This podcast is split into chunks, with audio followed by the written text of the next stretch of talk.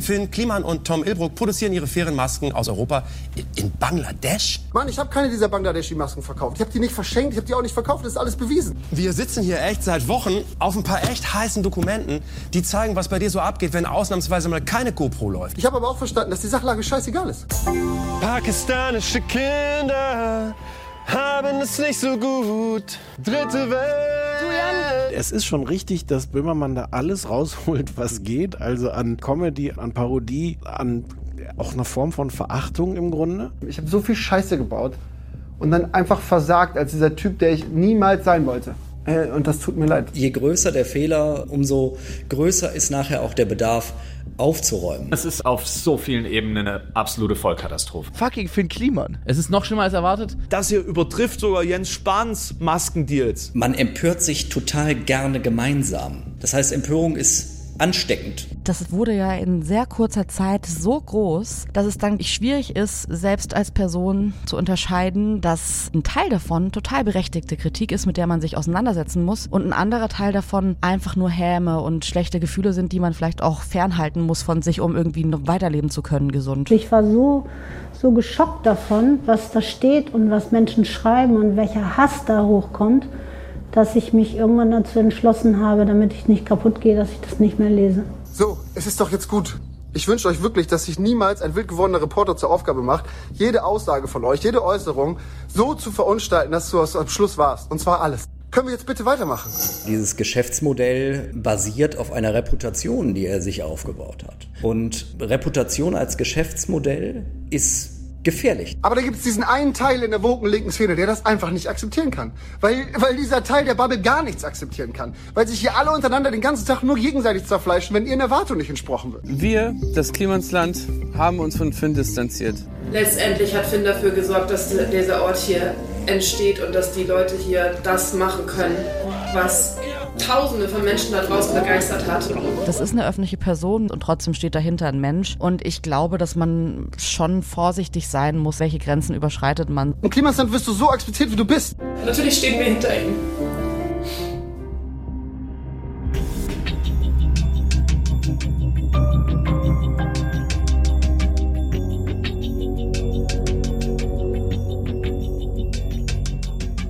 Alles nur Missverständnisse? Finn Kliman und der Weg zur eigenen Wahrheit. Ein Recherche-Podcast von Bremen 2.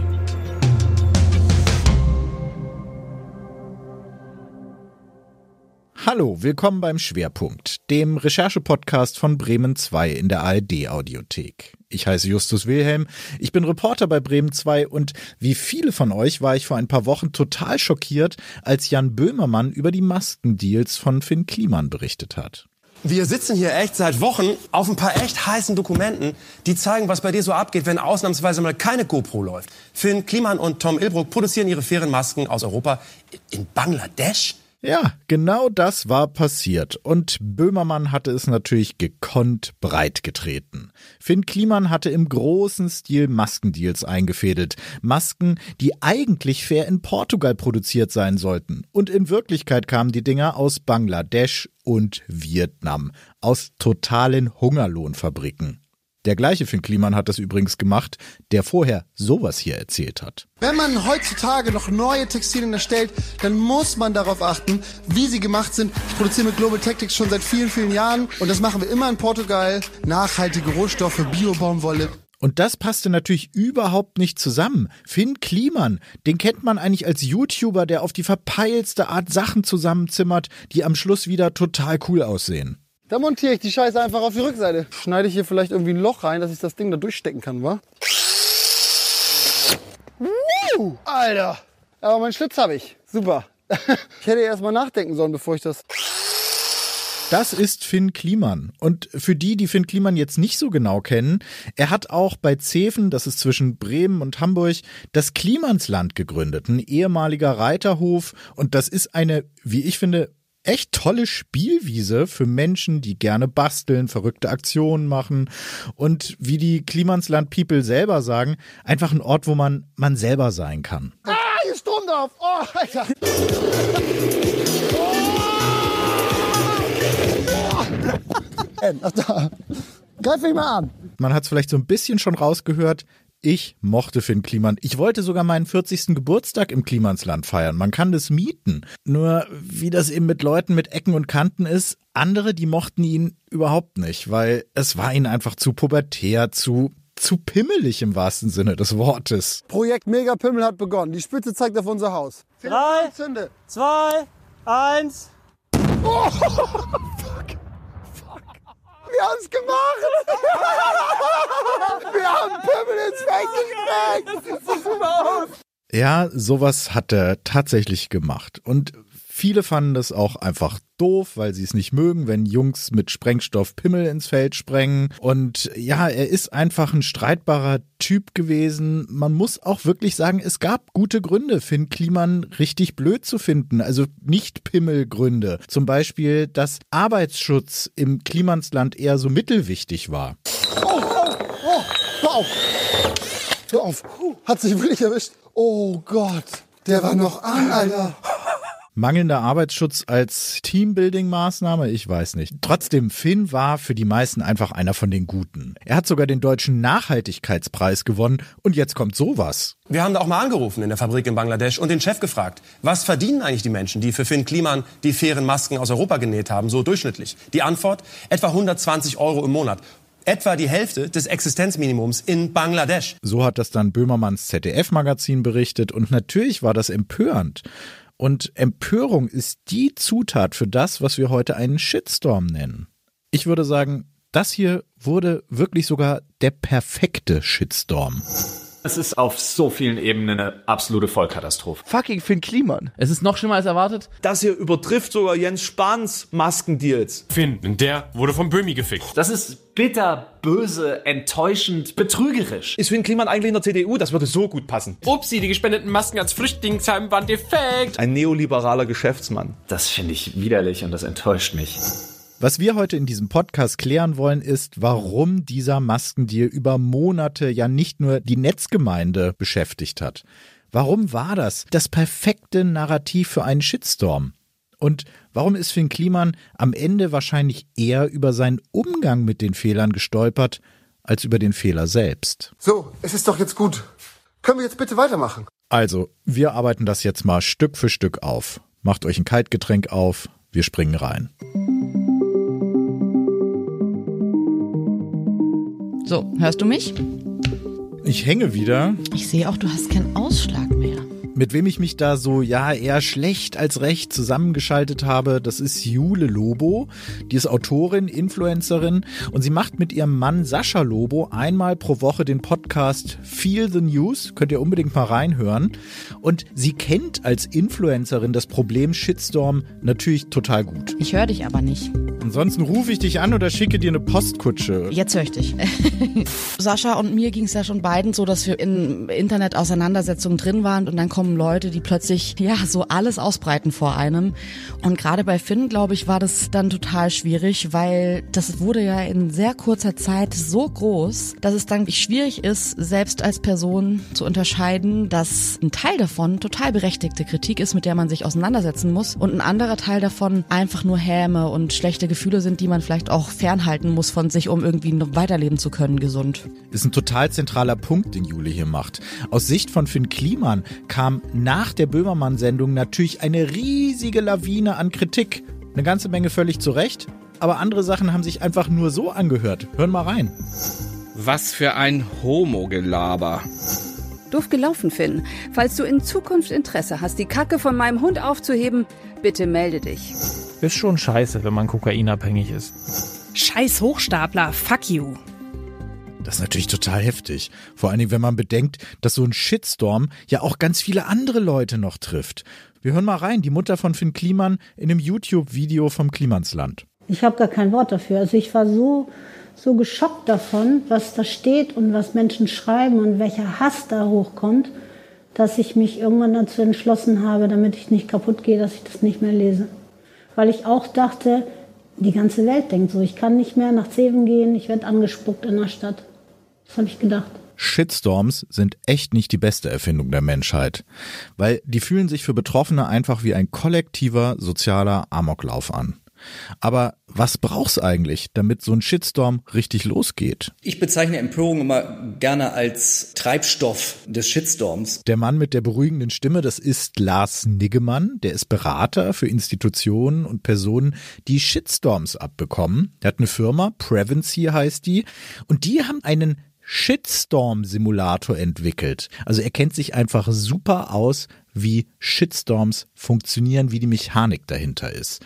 Zurück zu ihm, zurück zur Empörung. Weil das Schöne an Empörung ist, dass äh, Empörung eben ein Gemeinschaftsgefühl schafft. Man empört sich total gerne gemeinsam. Das heißt, Empörung ist ansteckend und unterstützt somit eine Verbreitung von Stories oder Narrativen über einen viralen Weg im Social Web. Darüber hinaus macht eben Empörung Spaß. Um das einmal klar zu sagen, diese Empörung, die war ja total gerechtfertigt.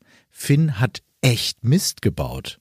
Er hat, wie er selber eingesteht, 282.000 Euro mit den Maskengeschäften verdient, obwohl er da angeblich keinen Cent gesehen haben will. Und er wusste, dass ein großer Teil der Masken nicht aus Portugal, sondern aus Bangladesch und Vietnam kam. Und er hat sich dann auch noch dafür feiern lassen, dass er für Geflüchtete in Griechenland Masken organisiert hat. Nur das war eben eine Charge kaputter Bangladeschi-Masken, die irgendwo verklappt werden mussten. Und das wurde ihm dann nach der Böhmermann-Sendung natürlich völlig zu Recht aufs Brot geschmiert. Nur jetzt stellt euch mal vor, ihr seid in Finn Klimans Situation. Wie gut könntet ihr Kritik annehmen, wenn ihr gleichzeitig mit Hass und Häme zugeschüttet werdet? Ich glaube, in der Eigenwahrnehmung ist es schwierig, das zu trennen. Wenn dann eben ein Tweet ist, Finn Kliman hat das und das gemacht und dann schreiben Leute irgendwie drunter, ja, und er ist auch noch ein Arschloch oder so. Und dann liken das 500 Menschen. Vielleicht auch, weil sie denken, ach, das ist doch ein ganz lustiger Witz oder so. Das kommt aber der Person, die gerade geschitstormt wird, nicht so klar differenzierbar vor. Wer macht hier jetzt mit? Wer hat nur ein Like da gelassen und weiß gar nicht, um welchen Sachverhalt es eigentlich geht? Das Krasse an der Mechanik sozialer Netzwerke ist, man kann Teil eines Shitstorms sein, ohne es selbst zu bemerken. Wenn ihr beispielsweise einen sachlich kritischen Tweet einfach nur liked, dann bekommt ihr von den Hasskommentaren darunter vielleicht gar nichts mit. Und trotzdem tragt ihr mit diesem Like zur Reichweite der Hasskommentare bei. Und das macht natürlich was mit dem, ja, wie Jule sagt, Geschitstormten. Natürlich ist es so, dass der Stress einfach ein Kernaspekt eines Shitstorms ist. Ja, wenn du letztendlich im Mittelpunkt eines solchen Sturms stehst, permanent angegriffen wirst, mit einer Flut von Kommentaren und Reaktionen über Social Media konfrontiert wirst, dann ist sozusagen der Hang zum Aktionismus völlig natürlich. Finn Kliman war tatsächlich von Anfang an ziemlich aktionistisch. Es ging damit los, dass er noch vor der Böhmermann-Sendung auf Insta ein Video hochgeladen hatte, in dem er den Fragenkatalog einfach öffentlich gemacht hat, den die Böhmermann-Redaktion ihm geschickt hatte. Also, ich habe vom ZDF-Magazin Royal eine E-Mail bekommen mit dem Titel Konfrontation. Ich habe hier die E-Mail und wir gehen jetzt einfach Punkt für Punkt durch. Ich beantworte die eben flott. Und fertig ist die Laube. Glaubst du, das war klug? Nee, das war nicht klug. Der, mit dem ich da gerade rede, das ist Stefan Niggemeier von Übermedien. Verwechselt ihn mal bitte nicht mit Lars Niggemann von eben. Das hat ihm halt so einen Sekundenbeifall gebracht von den Leuten, die dachten so, uh, da zeigt das denen mal. Aber den Move kannst du natürlich nur machen, wenn du tatsächlich nichts zu verbergen hast. Das ist irgendwie, weiß ich nicht, beim Poker oder so, wenn du gleich den Einsatz verdoppelst. Wenn es gut geht, super. Aber wenn es schief geht, wie in diesem Fall, sieht's halt besonders schlecht aus. Na dann können wir noch mal ein paar Fragen zusammen durchgehen, oder? Ist doch cool mit dir, Finny, oder? also das sah schon richtig schlecht aus. So, atmet mal kurz durch. Wir gucken uns jetzt mal genauer an, wie Finn Kliman eigentlich mit dieser Krise umgegangen ist. Wir gucken dabei auch mal auf die Leute vom Klimansland. Da sind wir im Klimansland. Wir sind einfach mal hingefahren, gut sechs Wochen nach dieser medialen Böhmermann-Bombe. Und ja, es ist ja hier eigentlich das Heimwerker-Bullabü, das mal so angesagt war, nur heute wankt es halt richtig. Ne? Der Ruf ist kaputt, die Sponsoren sind weg, Festival mussten sie absagen, andere Events auch. Und ja, mal ehrlich, die Insolvenz ist eigentlich nur eine Frage der Zeit. Aber Stimmung bei den Gästen hört mal selber.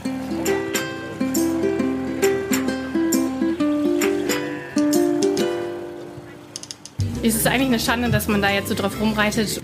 Ich bin im Herzen bei ihm, weil ich weiß, er ist kein schlechter Mensch und er steht zu seinen Fehlern. Welcher Mensch macht keine Fehler? Also, und ich finde es halt schlimm, wenn die Menschen da so drauf rumreiten und es so ins Negative ziehen. Finde ich ein bisschen übertrieben. Voll viele Leute produzieren irgendwas in Bangladesch. Ich würde ihn einfach in den Arm nehmen. Ich sehe momentan, dass er sich für was abfeiern hat lassen, was er nicht gemacht hat. Ansonsten sehe ich da momentan nichts, was irgendwie juristische Konsequenzen haben könnte.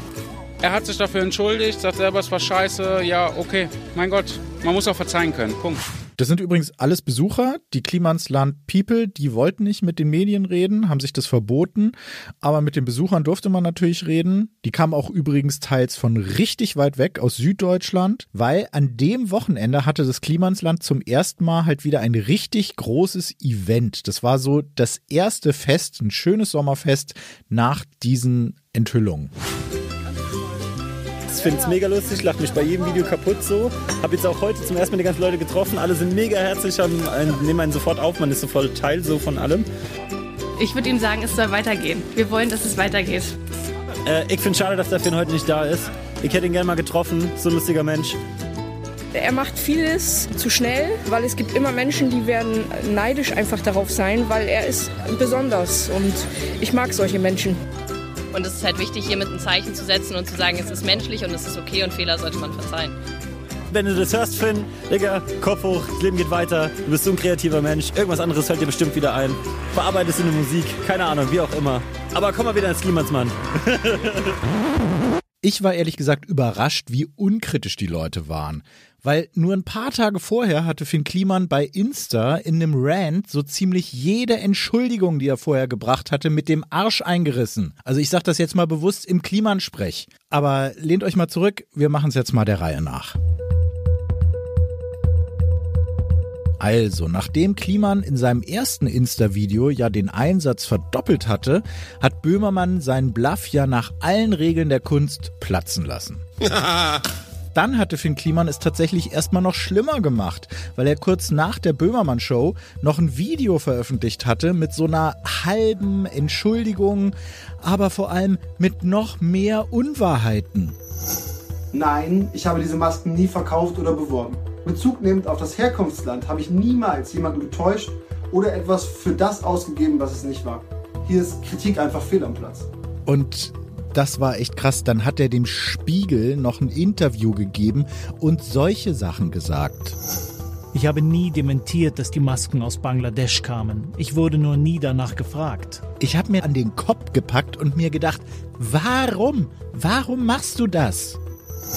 Den Stress kann man sich auch kaum ausmalen, wenn das alles auf einen einprasselt. Dass all das, wo Leute bislang gesagt haben, toll, wie du bist, und plötzlich dreht sich das um und plötzlich hat da eine große Zahl von Leuten genau die gegenteilige Erzählung und sagt so, aha, du bist also jemand, der tut, als wäre er ein guter und in Wahrheit ist er das größte Arschloch von allen. Damit umzugehen und zu denken, Mist, mir bricht hier wirklich gerade alles weg, was ich mir aufgebaut habe über die Jahre.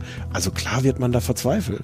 Das kennt ihr vielleicht von euch selber. Wenn ihr in der Krise seid, ob es jetzt die Beziehung ist oder der Beruf, man kann erstmal nicht klar denken, wenn das auf den Tisch kommt. Und Krisenkommunikationsexperte Lars Niggemann, der hat einen richtig guten Begriff für genau diese Situation. Jeder Krisenauslöser, wie zum Beispiel eben einem Shitstorm, führt in der Regel immer zu einer Chaosphase. Also die Chaosphase ist sozusagen immer die erste Phase in einem Krisenprozess. Und das ist einfach eine Phase, die dadurch geprägt ist, dass man nicht koordiniert ist, dass man überwältigt ist von der Situation und erstmal die Herausforderung annehmen muss, die Lage für sich zu erfassen und dann aus dieser Chaosphase erstmal in eine Beruhigungsphase zu kommen und dann äh, entsprechend Maßnahmen zu ergreifen. Finn Kliman hat an dieser Stelle echt so ziemlich alles falsch gemacht, was man falsch machen kann. Weil es gibt da nämlich so fünf goldene Regeln nach Sascha Lobo, dem Mann von Jule Lobo, an die man sich in der Krisenkommunikation einfach mal halten sollte. Erste goldene Regel, nicht lügen. Bezug nehmend auf das Herkunftsland habe ich niemals jemanden getäuscht oder etwas für das ausgegeben, was es nicht war. Zweite goldene Regel, nichts behaupten, was sich später als falsch rausstellen könnte.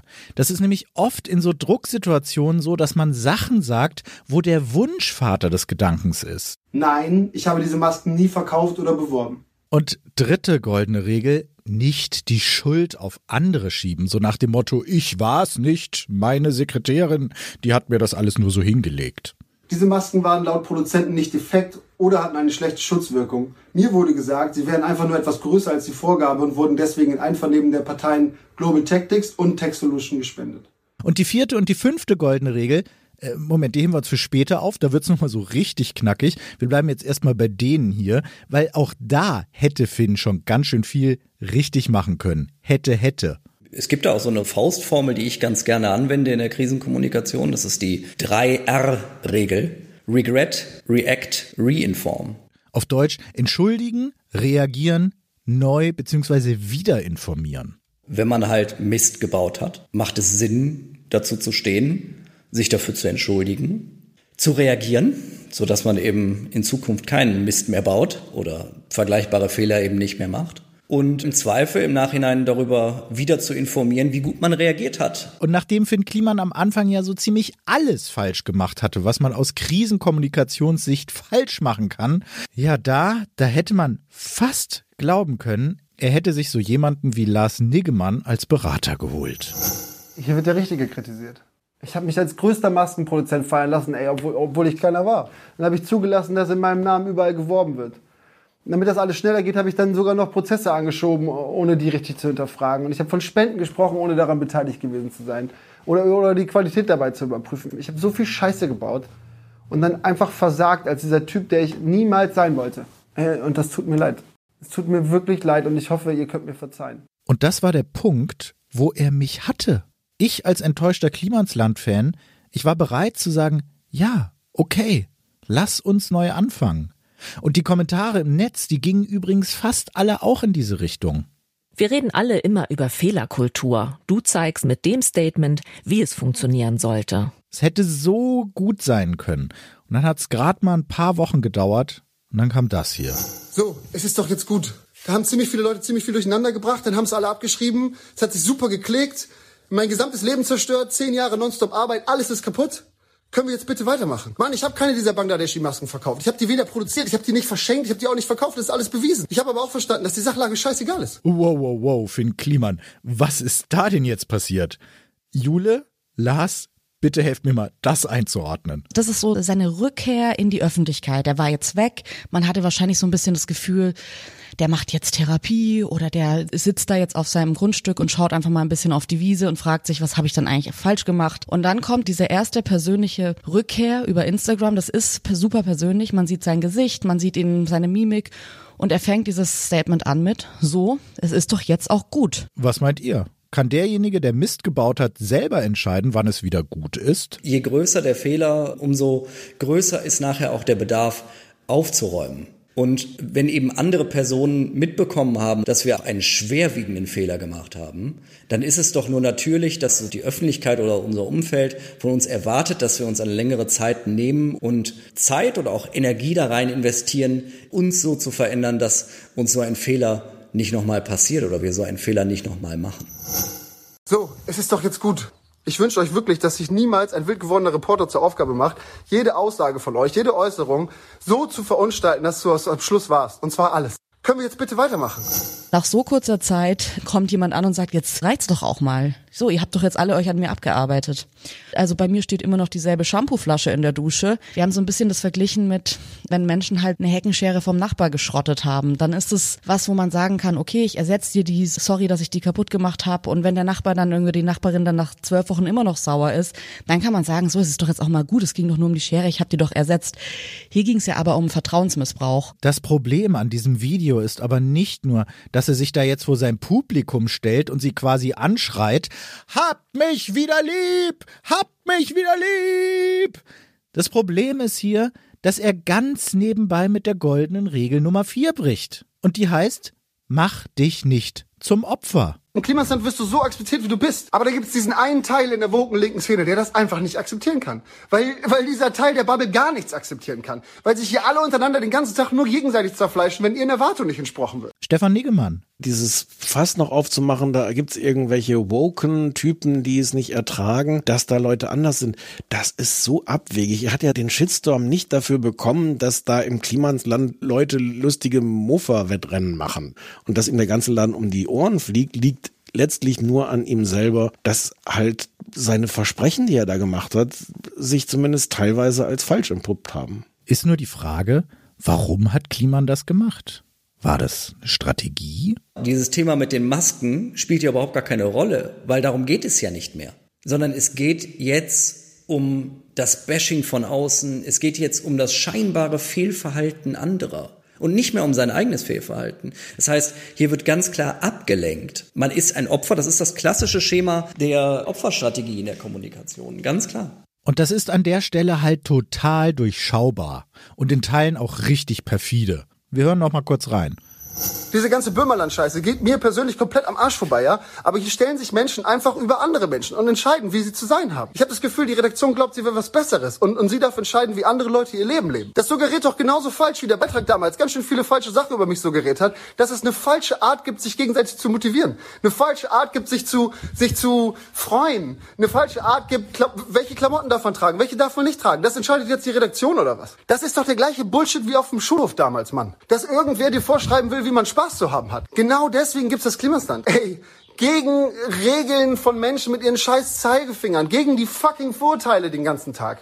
Einfach eine Freiheit für die Art, wie du sein willst. Das ist ganz klar Identifikationsfläche durch eine Situation, die wir alle irgendwie erlebt haben. Wir waren alle auf der Schule. Wir sind wahrscheinlich alle auf dem Schulhof schon mal in unschöne Situationen geraten. Hier wird ein Bild aufgebaut, verknüpft mit Emotionen oder Erfahrungen, die wir haben, um nicht nur eben inhaltlich Identifikationsfläche zu schaffen, sondern auch emotional. Diese Schulhof-Situation ist meiner Meinung nach auch ja ganz bewusst gewählt weil es eben häufig eine Situation ist, wo man vielleicht selbst gehänselt wurde, wo man Opfer war. Und eine Erinnerung zurück führt direkt, dass man sich auch emotional wieder in diese Situation begibt und sich somit einfach solidarisiert in einer Situation, die inszeniert wurde, die es so in der Form ja aber gar nicht gibt. Und das ist natürlich gefährlich. Das ist also so etwas, meine persönliche Meinung, Sowas macht man nicht. Und außerdem macht er seinen Fans ja Angst, dass ihre Art zu leben bedroht ist. Angst ist ein Gefühl, was jeder von uns hat. Also auch hier schafft man wieder Identifikation, indem man Angst anspricht oder dieses Gefühl triggert. Angst fügt sich auch sehr gut ein in dieses Spiel wir und die. Und Angst ist auch etwas, was ein Bedürfnis nach Zusammenhalt, nach Gemeinschaft erzeugt. Denn wenn ich Angst habe, dann bin ich lieber in einer Gruppe. Ich fühle mich stärker in einer Gruppe. Und als wäre das nicht schon ein richtiges Foul, was er hier bringt, bricht er hier auch mit der goldenen Regel Nummer 5. Nicht aggressiv austeilen. Und die Medien werden meinen Fall das ganze Sommerloch weiter ausschlachten. Ich verstehe schon, ihr habt mich mit öffentlichen Geldern groß gemacht, dann habe ich nicht gespurt und genau mit den gleichen Geldern soll ich jetzt zerstört werden. Und das war der Punkt, wo er mich total verloren hatte, endgültig. Weil das hätte man auch von so Aluhüten wie Attila Hildmann, Ken Jebsen, Xavier Naidu oder wie die alle heißen. Das, das hätte von denen kommen können. Welchen Zweck hat Medienbashing? Ja, Justus, die bösen Medien. ja, sind wir einfach ein leichtes Ziel? Kaum wird schwierig, werden die Medien gebasht. Ja, klar. Weil die Medien sind ja Auslöser seiner gesamten Misere. Würde es die Medien nicht geben, hätte er das Problem nicht. Medienbashing ist ja mittlerweile ein gesamtgesellschaftliches Phänomen. Ja, es ist ja einfach irgendwie ein ganz beliebtes Mittel, um eben diese Opferkommunikation zu führen die Medien als die übermächtigen Manipulatoren, die uns alle manipulieren. Da ist der äh, Weg zur Lügenpresse jetzt auch nicht mehr weit. Danke, Lars Niggemann. Super auf den Punkt gebracht. Und jetzt Medienjournalist Stefan Niggemeier dazu. Wieso fangen Leute eigentlich immer an, auf Medien einzuprügeln, wenn es schwierig wird? Naja, weil es so naheliegend ist und weil es sich das natürlich auch für die Betroffenen wahrscheinlich so anfühlt. Finn Kliman hat im Grunde zwei Möglichkeiten. Entweder sagt er, ich bin selber schuld oder er sagt, Jan Böhmermann und das ZDF sind schuld. Also das zweite ist natürlich wesentlich einfacher für ihn. Da kann man gut mit umgehen, kann man auch seine eigenen Fans mitreißen, die auch sagen, ja, genau, das böse ZDF. Aber ähm, gute Strategie ist es nicht. Der Auftritt, der wurde im Internet oft Meltdown genannt, also Kernschmelze. Das würde ja heißen, dass Kliman der Shit-Input irgendwann so viel zu viel geworden ist, dass er einfach durchgedreht ist. Glaubst du auch, dass ihm da wirklich einfach alles über Kopf gewachsen ist und er einfach äh, diese Kernschmelze hatte oder war das Strategie? Ich glaube, das war schlechte Strategie. Gegen den Meltdown spricht ja, dass dieses Ding geschnitten war. Und im gleichen Moment ist es natürlich nicht mehr plausibel zu sagen, da hat jemand nur einen Wutanfall gehabt, weil den sprichst du dann in die Kamera, im Idealfall live und schneidest da nicht noch dran rum. Das heißt, da ist irgendwas anderes gewesen als nur ein Meltdown. Jetzt gehen wir mal davon aus, es war tatsächlich eine Strategie. Was würde denn die Eskalation bringen? Am Ende dieser Insta-Story war halt verlinkt der neue Film vom Klimansland, wo die gesagt haben, bitte, bitte habt uns trotzdem lieb. Und meine Unterstellung war, dass dieser Meltdown eigentlich eine PR-Aktion war, um maximale Aufmerksamkeit zu schaffen für dieses Video.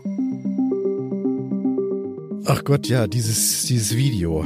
Also als wäre das nicht alles schon schwierig genug, aber das müssen wir uns jetzt auch nochmal angucken. Das kam nämlich von den Leuten, die im Klimansland arbeiten. Wir, das Klimansland, haben uns von Finn distanziert. Klingt nach einem krassen Schritt, aber wenn man das Video dann weiter guckt, dann merkt man, dass es eigentlich um was anderes geht. Finn hat gar kein Gehalt hier. Finn ist der Einzige, der hier die ganze Zeit on top auch noch Geld draufschmeißt, damit ich das überhaupt irgendwie tragen konnte. Ich finde es fürchterlich, weil ihr ja mal gar nichts dafür könnt und jetzt die ganzen Konsequenzen tragen müsst. Und hier ist so das erste Mal der Ort gewesen, wo ich, also eigentlich seit ich denken kann, wo ich mich so richtig wohlgefühlt habe und auch ein bisschen zu Hause.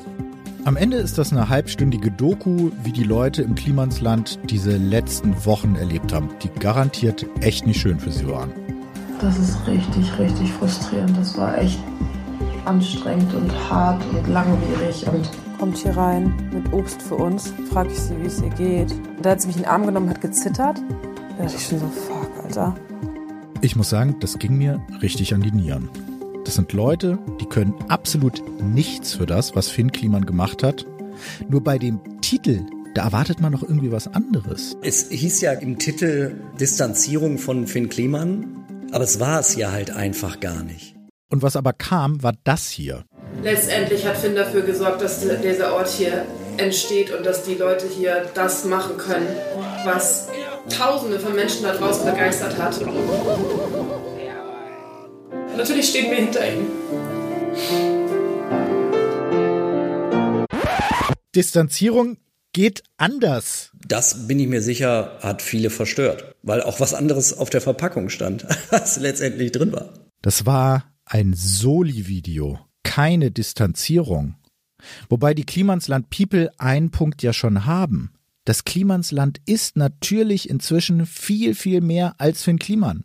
Und mein Plan war ja eigentlich da mal hinzufahren. Ich hatte denen vorgeschlagen, dass der mit dem Zelt übernachte, mit denen rede und mal wirklich rausfinden kann, wie geht's einem in so einer Extremsituation? Wie ist das, den Spagat zwischen Freundschaft und Geschäft hinzubekommen? Weil das ist natürlich total einfach, sich da als Journalist, so wie ich jetzt auch, am Spielfeldrand hinzustellen und zu sagen, ja, also das hättet ihr aber so machen müssen und aus kommunikationstheoretischer Sicht ist das alles vollkommen bekloppt. Und ich hatte ja auch echt viel Kontakt mit Basti, mit Bastian Ortmann, dem neuen Geschäftsführer. Wir haben super viel telefoniert, viel geschrieben. Am Ende ist es sich dann nicht ausgegangen. Ich durfte nicht kommen. Ich habe nur ein kurzes Statement bekommen. Hier.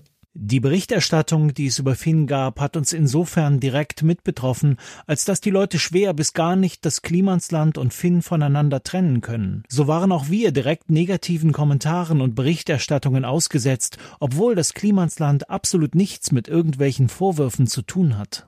Was meinst du, Jule? Kaufst du das? Also das Ding heißt halt Klimansland und dieses ganze Klimansland ist nur so da, weil es eben nicht von Finn Kliman getrennt war. Und da würde ich dann halt sagen, okay, wenn man davon jahrelang profitiert, dann kann man nicht nach einem Shitstorm von der Person, von der man die ganze Zeit profitiert hat, plötzlich sagen, ja, jetzt wollen wir aber, dass es getrennt ist. Wieso nehmt ihr uns denn nicht getrennt wahr? Eine Sache muss man nämlich auch sagen. Finn Kliman war bis Mitte Juli einer der Geschäftsführer vom Klimansland.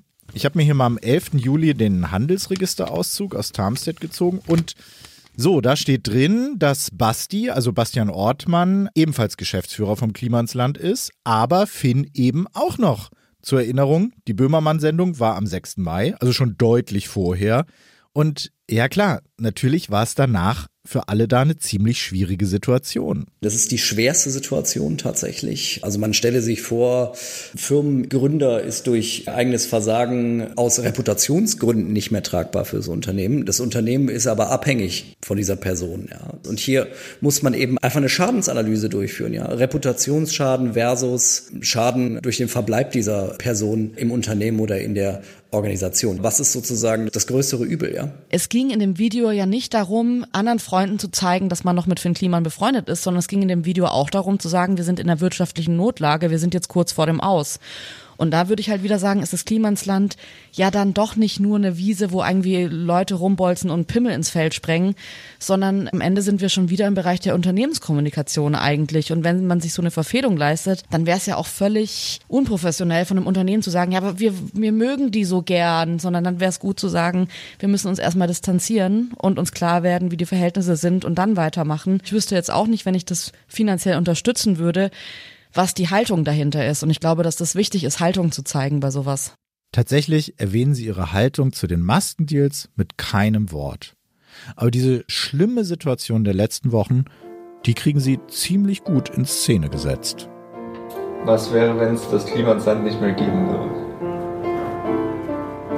Irgendwie habe ich das, also das ist für mich irgendwie kein Gedanke, den ich denken möchte. Hallo? Hallo. Hallo. Keiner mag es ja aussprechen, keiner mag so weit denken. Aber ist es vielleicht auch vorbei? Was wird aus der ganzen Truppe, aus den ganzen Menschen, aus. So, das ist halt irgendwie kein schönes Gefühl gerade für mich. Dass wir tatsächlich mal in dieser Lage sind, hätte ich mir nie erträumen lassen. Weil das etwas ist, was es, glaube ich, sonst nicht mehr gibt. Nämlich dieser Ort, wo man einfach mal sein kann, wie man ist. Das Klimasland hat sich von Finn distanziert, aber nicht durch die Ereignisse jetzt, sondern irgendwie über den laufenden Prozess in den letzten Jahren, finde ich. Das Problem ist, ich mag es gar nicht sagen, ne? aber wir stecken nicht fünf Monate in Insolvenz. Es ist einfach so. Über diese getragene Musik, über diese Form der Inszenierung soll natürlich unser Verantwortungsgefühl geweckt werden, um uns zu solidarisieren mit den Betroffenen in dieser Situation. Ich glaube nur, das Problem für Finn Kliman und auch für das Klimansland wird sein, dass sie mit dieser Strategie zwar ihre Hardcore-Fans hinter sich versammelt kriegen, aber alle anderen eben nicht. Und das wirklich Traurige daran ist, es wäre eigentlich so einfach gewesen. Und kurz vor Redaktionsschluss für diesen Podcast kommt dann nochmal richtig Bewegung in die Sache. Die Zefener Kreiszeitung, das ist also quasi das Heimatblatt des Klimanslandes, die melden, dass Finn Kliman nicht mehr offiziell Geschäftsführer vom Klimansland ist, sondern nur noch Bastian Ortmann. Also habe ich mir nochmal einen Handelsregisterauszug aus Tarmstedt gezogen und hier steht, seit dem 15. Juli ist Finn Kliman nicht mehr Geschäftsführer vom Klimansland. Das Ding ist nur, nichts gegen die Zefener Kreiszeitung, aber das wird kaum jemand mitgekriegt haben. Und auch da muss man einfach wieder sagen, geradeaus geht eigentlich anders. Warum denn nicht gleich eine richtige Entschuldigung, zusammen mit dem Rückzug? Und das auch möglichst frühzeitig. Das hätte man machen können.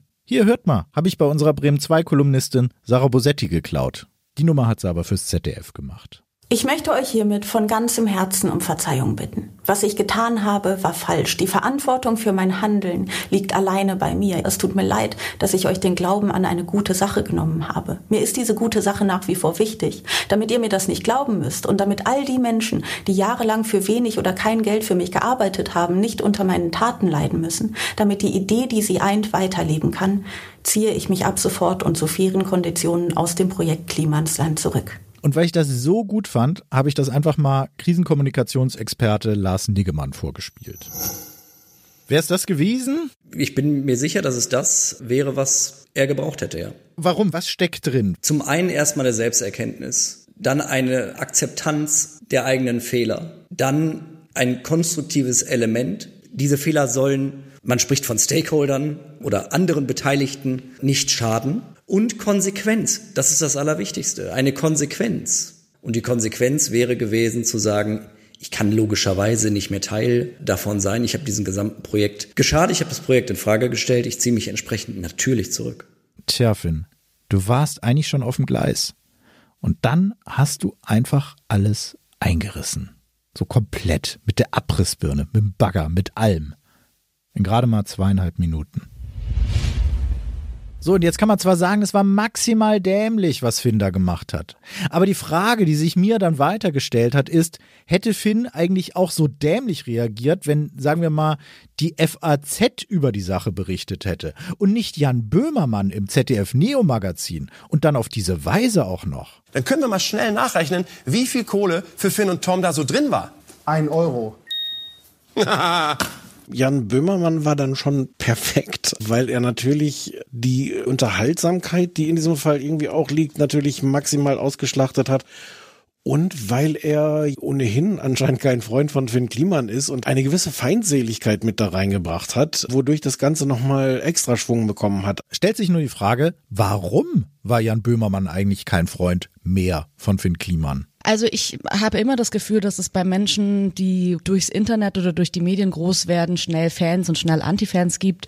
Antifans. Danke, Jule, für das Stichwort. Also Leute, die sich genauso leidenschaftlich einer Person widmen wie Fans, aber eben nicht aus Bewunderung, sondern aus Verachtung. Ich glaube, es gab viele Menschen, die halt so ein bisschen angestaute Antipathie für ihn hatten. Und ich hatte das Gefühl, dass es viel so mit ah, so Misstrauen gegenüber diesem Typen, der so alles aus dem Ärmel schüttelt und dem fliegt praktisch so alles, was er anfasst, wird zu Gold. Finn Kliman hatte zum Beispiel mal aus Versehen einen Wasserturm gekauft.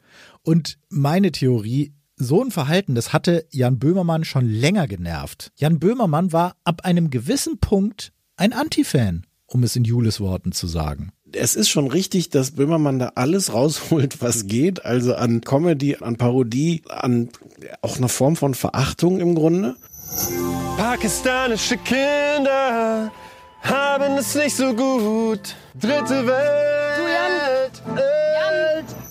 Das ist nochmal ein Schnipsel vom Böhmermannsland, also diese kurzen Parodievideos, die Jan Böhmermann schon Monate vor seiner Enthüllung bei Insta veröffentlicht hatte und die die Zerstörung von Finn Kliman einfach schon richtig lange gut vorbereitet hatten. Stellt sich nur die Frage, ist das okay? Die reine Lehre ist das natürlich nicht. Die reine Lehre ist natürlich, dass man das ganz nüchtern erzählt und sich nicht auch gleichzeitig darüber lustig macht und dann nicht gleichzeitig eine halbe Stunde Haha-Unterhaltung ausmacht. Dass Jan Böhmermann irgendwie auch eine persönliche Leidenschaft hat. Er wirkte schon so, als ob er auch eine große Lust hat, Finn Kliman einmal einen mitzugeben. Im Kern muss man ihn aber vor allem daran messen, ist denn eigentlich die Recherche sauber? Und ja, diese Recherche war sauber. Extrem gut sogar. Ist jeder Journalist neidisch drauf. Und man kann auch noch alles nachlesen lesen auf der vom ZDF-Magazin eingerichteten Webseite lmaafk.de. Das steht übrigens für leck mich am Arsch Und die Frage, die ich hier dabei mal stellen möchte, ist, wurde durch die Häme Finn Kliman nicht bewusst getriggert? Hat Jan Böhmermann es bewusst vielleicht darauf angelegt, eine maximale Chaosphase bei Finn Kliman auszulösen? Und wenn ich Bock habe, einen riesen Pimmel ins Feld zu sprengen, dann springe ich die riesen Pimmel ins Feld. Und zwar für die Freiheit. Das Ding ist nämlich, am Ende stürzt man fast nie über den Fehler, den man macht. Man stürzt über den Umgang mit dem Fehler. Und wenn man jemanden wirklich zerstören will, vernichten will, dann musst du dafür sorgen, dass die Person mit dem Fehler maximal schlecht umgeht. Also in meinen Augen hatte das schon was von einer Kampagne. Stefan Niggemeier, der sich da ja super auskennt, der sieht es anders. Ich würde es jetzt noch nicht eine Kampagne nennen, dass das alles eine Gratwanderung ist und dass wir vor zehn Jahren noch nicht darüber diskutiert hätten, weil es einfach diese Vermischung von Entertainment und von verschiedenen Personalities und von einfach wirklich investigativen Journalismus nicht gab. Das ist neu, das ist auch heikel, ist das alles irgendwie. Aber ich würde jetzt noch nicht eine Kampagne rausmachen und wenn, dann kann die halt auch nach hinten losgehen. Es können auch genug Leute sagen, ey, Böhmermann, du berauschst dich jetzt hier an irgendeiner Sache, das ist nicht in Ordnung. Es gibt da so ein jüdisches Sprichwort, was ich immer total gerne mochte. Mit Honig fängst du mehr Fliegen als mit Essig. Und für uns Journalisten ist diese Klimanummer einfach richtig guter Honig gewesen. Und jetzt versuche ich mir mal als Journalist in dieser Klimansache selber auf die Finger zu gucken. Warum mache ich eigentlich gerade diesen Podcast? Gibt es dann da manchmal so einen Herdentrieb in Redaktionen? Ja, den gibt es absolut. Und diesen Herdentrieb gibt es im Grunde in zwei Formen. Das erste ist einfach erstmal das nachzuerzählen, was jemand anders rausgefunden hat. Man könnte jetzt böse sagen, abschreiben, aber dann übernehmen, aha, Böhmermann hat das aufgedeckt und wir berichten das jetzt auch alles nochmal. Ich fühle mich gerade ein bisschen ertappt Bitte weiter, Stefan Negemeyer. Und dann gibt es das zweite, was noch gefährlicher ist für, also in diesem Fall dann für den Kliman, dass Leute sagen, oh, dann wollen wir doch auch mal gucken, was da noch ist. Und es ist dann im Grunde, als ob jemand so ein unsichtbares, so eine Zielscheibe plötzlich auf die Stirn gemalt gekriegt hat, dass dann alle denken, vielleicht ist da noch mehr. Kleiner Blick in die Reporterwerkstatt. Der Grund, warum ich überhaupt angefangen habe, an dem Thema zu arbeiten, ist, dass auch ich einen Hinweis auf dem Tisch hatte, dass Finn Kliman in einer ganz anderen Sache Mist gebaut hätte. Und dazu kam noch der dezente Hinweis, dass Finn Kliman eigentlich überall Mist gebaut habe. Man müsse einfach nur genau genug hingucken. Und ich habe da auch recherchiert. Und das haben sicherlich auch einige andere Redaktionen gemacht all diese Sachen, die ich beschrieben habe, führen dazu, dass viel mehr Leute plötzlich da hingucken und, und dann ja noch mehr Sachen ausgegraben werden. Aber es braucht dazu nicht mal ein sich abstimmen, den machen wir jetzt fertig oder auch nur ein gemeinsames Gefühl, wir wollen den jetzt fertig machen, sondern vieles davon sind so ganz normale Medienreflexe zu sagen, ah ja, da ist offensichtlich ein Thema, da schauen wir jetzt auch mal hin. Bist du vielleicht jetzt nicht der Richtige zu fragen, aber ist es gerecht? Ich glaube, diese Medienmechanik ist nicht automatisch gerecht oder ungerecht.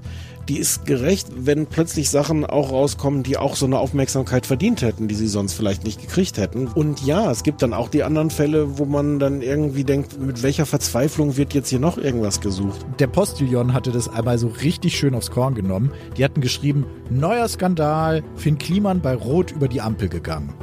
Aber da ist natürlich was dran. Ich hatte schon das Gefühl, dass die Leute irgendwann so Sachen ausgegraben haben und auch so empört waren, dann wirklich so wie das der Postillon satirisch aufgeschrieben hat, aber ich fand, das war im Internet teilweise nicht satirisch, dass die Menschen halt wirklich so Videos, wo er gesagt hat, ja und 2012 hat er mal ein Steak gegessen, also wirklich krass, da wusste man eigentlich schon, dass er kein guter Mensch ist. Das ist eine öffentliche Person und trotzdem steht dahinter ein Mensch. Und ich glaube, dass man schon vorsichtig sein muss, welche Grenzen überschreitet man. Und das ist übrigens nicht nur das Internet, was da so abdrehen kann. Das kriegen wir redaktionellen Medien durchaus auch so hin. Es ist vielleicht ein bisschen abwegig, jetzt Finn Kliman mit dem früheren Bundespräsidenten Christian Wulff zu vergleichen. Aber da gab es genau diesen Fall, als die Medien sich irgendwie einig waren, Christian Wulff muss wegen merkwürdiger Geschäfte, die er gemacht hat, eigentlich muss der zurücktreten. Und da gibt es dann die absurdesten Sachen. Also da gibt es dann Kinderautospielzeug. Bobbycar. Genau. Was dann plötzlich ein Thema war, dass ich weiß gar nicht mehr, wie das war, ob er das geschenkt bekommen hat oder vernünftig bezahlt hat oder so. Es war aber im Grunde allen klar, wir können jetzt nicht ernsthaft über das Bobbycar des Bundespräsidenten, das kann nicht irgendwie ein Skandal sein. Der Bobbycar-Effekt. Und der wird natürlich durch das Böhmermann-Format total verstärkt, weil so eine absurde Kleinigkeit sich für Satire viel besser eignet. Es ist ja halt auch, dass diese Kleinigkeiten man sich die viel besser merken kann, weil das irgendwie eine griffige kleine Geschichte ist und nicht was kompliziertes. Wer hat wem wann Geld geliehen, um damit ein Hauskredit oder so. Das ist ja alles kompliziert. Natürlich merken wir uns den einfachen Kram viel mehr. Ganz kurzer Einschub. Niggemeier spielt hier auf den 500.000 Euro Kredit an, den Wulff 2008 angenommen hatte. Da wurde Christian Wulff im Landtag von Hannover gefragt, hatten Sie einen Kredit von einem befreundeten Unternehmer angenommen? Und er hatte geantwortet, nein. Später stellte sich dann raus, er hatte sehr wohl einen Kredit angenommen, aber von der Frau des Unternehmers. Das ist fast so ein bisschen wie mit unserem Kliman hier. Ich habe nie dementiert, dass die Masken aus Bangladesch kamen. Ich wurde nur nie danach gefragt. also ich finde es ja absolut okay, wenn man mit beißender Satire arbeitet. Und große Firmen, Ministerien oder so Staatschefs wie Erdogan, mit denen Böhmermann sich auch schon ja angelegt hatte, die haben natürlich Heerscharen von Kommunikationsexperten, damit sie damit umgehen können. Aber so ein Typ wie Finn Kliman, also eine Privatperson, der natürlich auch Unternehmer ist, aber trotzdem eine Person, da wird es schwierig. Jan Böhmermann stellt sich hin und sagt, das ist gefährlich, dass es so ein Klimansland gibt, dass es Leute gibt, die so diesen Finn Kliman so als Papst über ihr Leben erheben und ihm so blind folgen. Aber diese Personen gibt es auf jeden Fall auch bei Jan Böhmermann und die folgen ihm relativ blind und da wird dann irgendwie so den Löwen was zum Fraß vorgeworfen und dann muss der Aggressor selbst nicht mal mehr viel dazu beitragen, sondern kann einfach sagen, und jetzt macht ihr. Hier ist Finn Kliman und den Rest erledigt ihr bitte jetzt für mich. Und das ist natürlich gefährlich. Und ich glaube auch, dass es gut wäre, wenn sowas in Deutschland Gerichte entscheiden und da jetzt nicht so eine Schlachtung einer Persönlichkeit passiert. Apropos Gerichte, die Nummer hatten wir bei Radio Bremen ja auch weitergedreht. Das hörte sich dann so an.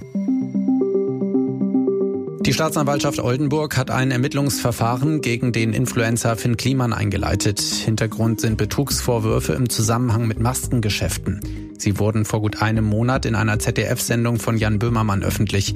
Die Staatsanwaltschaft ermittelt jetzt unter anderem wegen Betrugs. Diese ganze Story hat es dann über die ARD bis zu tagesschau.de gebracht. Da hatte Finn dann auch einen verstörenden Kommentar hinterlassen. Aber ich habe mal bei der Staatsanwaltschaft Stade einfach angerufen und gefragt, was sind denn das für Ermittlungen? Und der sehr nette Oberstaatsanwalt, der hatte mir dann erzählt, dass die da genau eine Anzeige auf dem Tisch haben gegen Finn Kliman. Und ohne diese eine Anzeige würde die Staatsanwaltschaft auch gar nicht ermitteln. Also, kurz durchatmen. Die Situation ist die. Die Staatsanwaltschaft prüft momentan eigentlich nur, ob überhaupt ein berechtigter Anfangsverdacht vorliegt. Und darauf spielt Finn Kliman in seinem Wutvideo auch an. Uh, hier wurde ein Ermittlungsverfahren eröffnet. Uh, eine Akte wurde von links nach rechts bewegt. Und ja, Finn Kliman, damit hast du vielleicht noch nicht mal ganz unrecht. Aber als der, gegen den da gerade ermittelt wird, weil es sind Ermittlungen, da solltest du vielleicht etwas demütiger sein. Weil das mag das Publikum nicht. Und Richter, die mögen das übrigens erst recht nicht. Nur tatsächlich, dass es hier zu einem Gerichtsverfahren kommt, das ist wirklich enorm unwahrscheinlich. Weil es muss für den sogenannten Tatbestand des Betrugs einen sogenannten Vermögensschaden gegeben haben. Das heißt, jemand muss wirklich Geld verloren haben und nicht einfach nur eine Maske gekauft haben, die nicht daher kam, wo er dachte, dass sie herkommt. Ich vergleiche das mal mit dieser berühmten alten Werbung für eine Schokolade mit Erdbeer-Kunstaroma-Füllung. Der Name war so joghurtmäßig. Jedenfalls in dieser Werbung, die ihr alle kennt, da wurde behauptet, oh, diese Schokolade, die ist ganz leicht, die macht gar nicht dick. Nur, das stimmte einfach gar nicht. Die machte genauso dick wie jede andere Schokolade. Die hatte sogar mehr Kalorien. Nur, das war kein Betrug im juristischen Sinne. Das war einfach nur moralisch fragwürdig. Und deswegen lasst uns zum Schluss noch mal ein bisschen über Moral nachdenken. Und für die Moral, dafür springen wir jetzt noch mal zum Schluss auf die Republika. Die war vor ein paar Wochen, ich war auch da. Wer es nicht kennt, das ist das Treffen der digitalen Szene. Ihr hört, es war super voll, super heiß, aber eben alle, die ernsthaft im Netz unterwegs sind, die sind bei der Republika eigentlich dabei. Nur einer fehlte, aber alle haben über ihn geredet. Glaubst du, er hat den Shitstorm zurecht abgekriegt? Ja, glaube ich schon. Ich glaube ihm diese Entschuldigung, dass er einfach zu viel wollte und quasi da so hineingestolpert ist als armes Lämpchen nicht so ganz. Also wenn man 200 oder 400.000 Euro verdient, dann kriegt man das mit. Also er will nichts erzählen. Er hat sich immer als extrem moralisch und auch authentisch verkauft, würde ich sagen. Und das ist jetzt ein bisschen zusammengefallen, diese Fassade, sage ich mal. Und ich glaube, dass die Leute auch zu Recht da sich so aufgeregt haben. Deswegen, gerade weil er eben immer so getan hat, als würde er alles ja immer richtig machen und immer nur das Gute wollen und total moralisch integer sein. Okay, also es hatte dich jetzt auch nicht umgehauen, als du gehört hast, dass er da maskenmäßig Dreck am Stecken hat. Doch, das hat mich umgehauen. Also da, da war ich auch überrascht. Also das hätte ich nicht gedacht, dass das, das nee, das habe ich nicht so zugetraut. Glaubst du, der kriegt nochmal einen Fuß auf den Boden und wenn ja, zurecht? Ähm, bedauerlicherweise glaube ich, er wird ihn doch mal auf den Boden kriegen, weil wir als Gesellschaft nicht gut darin sind, Leute, die mal in der Öffentlichkeit waren, dauerhaft davon fernzuhalten. Nach meinem Verständnis ist er zu milde davon gekommen und ich würde mich deutlich freuen, wenn Staatsanwaltschaften das Ganze vollumfänglich strafrechtlich prüfen würden, um zu prüfen, ob es sich nicht dabei auch um einen organisierten Fall von bandmäßigem Betrug handelt. Findest du denn den Shitstorm gerechtfertigt, den er abgekriegt hat? Ja, irgendwo schon. Mhm. Ich glaube schon, dass er das gut machen kann, das Ruder wieder zu wenden. Bin wahnsinnig begeistert, welche Energie er aufbringt. Und, äh, Aber bei der Maskennummer null Verständnis? Nee, überhaupt nicht. Ja, ich glaube, da bin ich genauso geschockt wie die meisten anderen Menschen auch. Fandst du es richtig? Okay? Ich wäre wahrscheinlich auch eher auf der Seite Shitstorm gewesen, aber ich fand, beide Seiten haben nicht richtig reagiert. Er hat auch auf den Shitstorm nicht richtig reagiert. Von anderen Menschen würde man einfach so, es gab ja auch Massenskandale in der CDU und in der CSU und da sagt man sich, oh, okay, das war ja irgendwie klar. Es ist kein besonders großer Teil der Reputation eines Politikers, dass er nicht bescheißt. Bei Finn Kliman ist es aber eben ein sehr, sehr großer Teil der aufgebauten Reputation. Und Reputation als Geschäftsmodell ist gefährlich, denn es gibt so etwas wie, wir nennen das Phänomen Reputation Reality Gap, wenn eben Personen, Organisationen oder Instanzen, die eine Reputation aufgebaut haben, die Dinge, die sie versprechen, nicht wirklich einhalten. Dann ergibt es eine Lücke zwischen Gesagten und Getanem.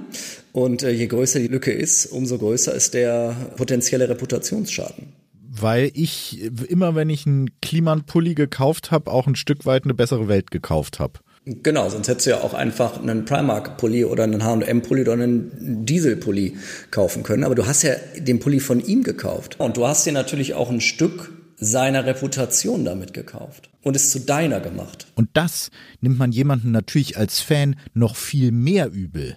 Weil Finn Kliman mit seinem Maskendeal damit nicht nur sich selbst beschädigt hat, er hat dich als Fan mit beschädigt. Weil du dir mit seinem Pulli quasi seine Moral mit angezogen hast. Und deswegen musst du dir vielleicht beim nächsten Bier mit Kumpels jetzt eventuell vorwerfen lassen, dass du ein moralisches Problem hättest. Und gleichzeitig ist die ganze Nummer um Finn Kliman einfach eine richtig gute Geschichte. Und damit auch eine perfekte Vorlage zum Lästern. Nur warum eigentlich? Weil Finn Kliman halt nicht irgendjemand ist, der so ein paar Produkte auf den Markt bringt, sondern der mit seinem Namen und mit seiner gesamten Persönlichkeit dafür steht, dass er ein Guter ist. Dass er sich ganz ausdrücklich abgrenzt von Arschlöchern zum Beispiel, die da Geld mitverdienen wollen. Und er ist nicht so einer. Diese Marke ist so aufgeladen mit ich versuche gute Dinge zu machen. Das liefert natürlich die maximale Fallhöhe, um dann zu sagen, ach Moment, aber ist das eigentlich wirklich so? Ich glaube, dass vielen Kliman, ich sage jetzt mal von der Bekanntheit her, so ein junger Thomas Gottschalk oder auf dem Weg dahin auf jeden Fall war. Da schauen die Leute natürlich gerne zu. Gerade in Deutschland habe ich das Gefühl, dass wir zwar eine extrem schlechte Fehlerkultur haben, aber die Leute deswegen umso lieber dabei zusehen, wenn Fehler gemacht werden. Und ich glaube, dass da einfach das Interesse bei vielen Menschen da war, zu sehen, wie so eine schillernde Persönlichkeit, der vermeintlich alles gelingt, sich plötzlich selbst zu Fall bringt und so abstürzt. Und mit dem Statement machen wir jetzt hier einfach auch mal Schluss. Und ich möchte euch fragen, was könnt ihr an Gedanken da mitnehmen? Diese Finn Kliman-Geschichte, sie hatte alles. Einen tragischen Helden, einen charismatischen Gegenspieler, echte Opfer, eine betrogene Öffentlichkeit. Und das Ganze in einer medialen Spielaufstellung, die inzwischen einfach ganz anders ist als noch vor 20 Jahren, wo vielleicht mal im Spiegel oder bei Panorama Skandale in aller Ruhe verhandelt wurden. Wir leben inzwischen im 21. Jahrhundert. Und Twitter, Insta, YouTube, das sind die Arenen offenbar, wo solche Sachen ausgetragen werden. Das wird auch nicht mehr weggehen. Wir müssen lernen, damit umzugehen. Und jeder, der in diesem Spiel mitspielen will, der muss wirklich lernen Fehlerkultur. Weil, mal im Ernst, Fehler machen wir doch alle mal. Nur Finn Kliman, der hatte das leider offenbar noch nicht so richtig drauf. Und ich glaube, so leid es mir irgendwie tut, er wird als Betrüger in die Internetgeschichte eingehen. Er hat es selbst verbockt. Leider.